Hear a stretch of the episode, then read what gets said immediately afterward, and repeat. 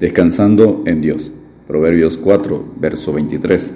Sobre toda cosa guardada, guarda tu corazón, porque de él mana la vida. En la palabra de Dios hay un remedio apropiado para todas las enfermedades del alma. Guarda tu corazón con toda diligencia. Debemos poner estricta vigilancia a nuestras almas, impedir que nuestros corazones tengan dolor y sean heridos. Se da una buena razón, porque de ahí surgen los asuntos de la vida. Por sobre todo debemos buscar del Señor Jesús el agua viva, el Espíritu Santificador, que brota para vida eterna. El corazón se refiere comúnmente a la mente como centro del pensamiento y de la razón, Proverbios 3.3, Proverbios 6.21 y Proverbios 7.3, pero incluye también las emociones, Proverbios 15.15, 15, Proverbios 15.30, incluye la voluntad, Proverbios 11.20, Proverbios 14.14, y con ello todo el ser interior, Proverbios 3.5. El corazón es donde se deposita toda la sabiduría y la fuente de todo lo que afecta al habla, Proverbios 4:24, a la vista, Proverbios 4:25, y a la conducta, Proverbios 4:26 y 27. Por lo tanto, valora y protege tu mente, emociones y voluntad. Cada médico especialista en un área o miembro del cuerpo dice que son importantes, pero del corazón mana la vida. El corazón es un músculo que late aproximadamente entre 60 y 90 veces por minuto. En una hora late 4.500 veces, en 24 horas un día late 110.000 veces. Durante la vida ejerce un trabajo grande y excelente todos los días. Los malos hábitos alimenticios tienden a dañar el corazón. Igualmente lo malo espiritual, el pecado, daña el corazón. Si el corazón deja de latir, se pierde la vida. Analicemos el corazón en lo espiritual. Número uno, un corazón nuevo. Ezequiel 36, 26. Os daré corazón nuevo y pondré espíritu nuevo dentro de vosotros y quitaré de vuestra carne el corazón de piedra y os daré un corazón de carne. El corazón del ser humano desde su nacimiento hereda un problema para el corazón, el pecado. Por tanto, como el pecado entró en el mundo por un hombre y por el pecado la muerte, así la muerte pasó a todos los hombres, por cuanto todos pecaron. Romanos 5:12. Dios ofrece un nuevo corazón para sanar, alejar del corazón el peor daño para él, el pecado. Un corazón muerto en el pecado está totalmente dañado. ¿Qué necesitamos para tener un nuevo corazón espiritual? Aceptar a Jesucristo como nuestro Señor y Salvador. Este proceso se llama nacer de nuevo, como lo explica el Señor Jesucristo en Juan 3, versículos 3 al 7. Dios en su amor envió a su Hijo Jesucristo para sanar el corazón del pecado. Mas Dios muestra su amor para con nosotros en que siendo aún pecadores, Cristo murió por nosotros. Romanos 8:5.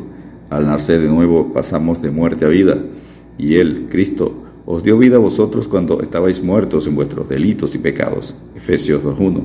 Si estamos en Jesucristo, somos una nueva criatura con un nuevo corazón. Segunda de Corintios 5:17. Número 2. El mayor enemigo del corazón. Jeremías 17, versículos 9 y 10. Engañoso es el corazón más que todas las cosas y perverso. ¿Quién lo conocerá? Yo Jehová, que escudriño la mente, que prueba el corazón, para dar a cada uno según su camino, según el fruto de sus obras. El pecado es el enemigo más grande del corazón. Jesucristo advierte, pero yo os digo que cualquiera que mira a una mujer para codiciarla, ya adulteró con ella en su corazón. Mateo 5:28 pero lo que sale de la boca del corazón sale. Y esto contamina al hombre, porque del corazón salen los malos pensamientos, los homicidios, los adulterios, las fornicaciones, los hurtos, los falsos testimonios, las blasfemias. Mateo 15, versículos 18 y 19. Para Dios es sumamente importante nuestro corazón. Él ve, observa, conoce nuestro corazón en lo más íntimo. El profeta Samuel, cuando estaba buscando el nuevo rey de Israel, seleccionó a Eliab, uno de los hijos de Isaí. Y Jehová respondió a Samuel, no mires a su parecer, ni a lo grande de su estatura, porque yo lo desecho.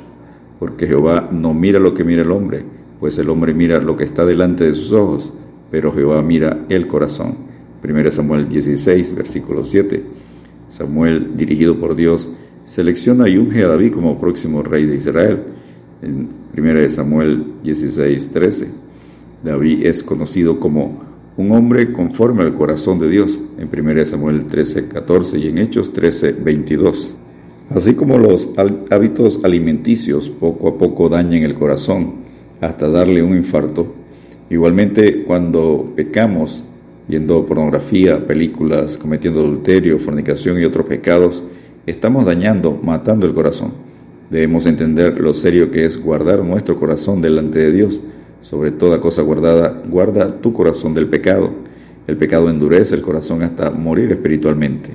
Mira, hermanos, que no haya en ninguno de vosotros corazón malo de incredulidad para apartarse del Dios vivo. Antes exhortaos los unos a los otros cada día, entre tanto que se dice hoy, para que ninguno de vosotros se endurezca por el engaño del pecado. Hebreos 3, versículos 12 y 13. David al final de sus días dice, Yo sé, Dios mío, que tú escudriñas los corazones y que la rectitud te agrada. Por eso yo con rectitud de mi corazón voluntariamente te he ofrecido todo esto. Y ahora he visto con alegría que tu pueblo, reunido aquí ahora, ha dado para ti espontáneamente. Primera Crónicas 29, 17. Fenezca ahora la maldad de los inicuos. Más establece tú al justo, porque el Dios justo prueba la mente y el corazón. Salmo 7.9.